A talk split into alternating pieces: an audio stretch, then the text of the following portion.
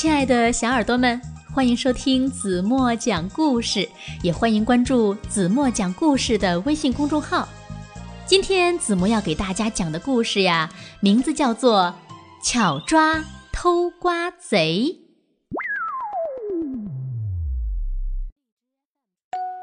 春天来了，小白兔看了看自己屋后的一片空地，小白兔想。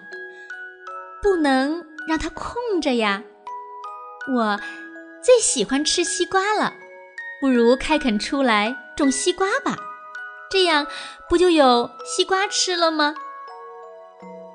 第二天，他很早就扛着锄头到地里翻土、栽苗、浇水，一直忙到太阳落山才收工。到了夏天。地里的瓜苗结出了又大又甜的大西瓜，小白兔看到满地的西瓜，别提心里有多高兴了。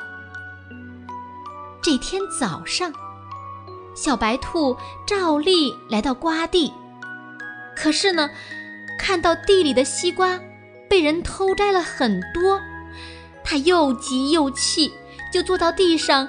哭了起来。嗯哼哼，我的西瓜被偷了。哼。隔壁的小黄狗听见了他的哭声，跑过来问：“兔妹妹，你怎么了？为什么哭呀？”小白兔说：“哼，别提了，我辛辛苦苦种的西瓜被人……”被人偷了。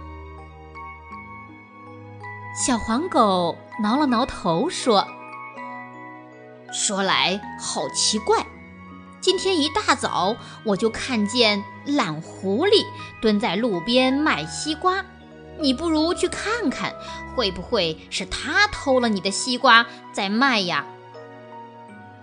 小白兔揉了揉哭红的眼睛说：“真。”真的吗？走，快去看看！老远就听见懒狐狸的叫卖声。小白兔来到跟前，一眼就认出了自己的瓜，生气地说：“你，你这个小偷！你偷了我的西瓜，还敢来卖！”懒狐狸狡黠的一笑说：“呵呵，别冤枉好人，你。”有什么证据证明是我偷的呢？这下子小白兔可为难了。瓜虽然是自己的，可它却没有证据呀。这个时候，站在一旁的小黄狗说：“这有什么难的？看我的！”不一会儿，小黄狗摘了许多瓜蒂拿来。然后呢，把瓜蒂和瓜一个个对起来，果然和断口处全都吻合。懒狐狸一看，羞愧的说不出话来。好了，亲爱的小耳朵们，今天的故事呀，子墨就为大家讲到这里了。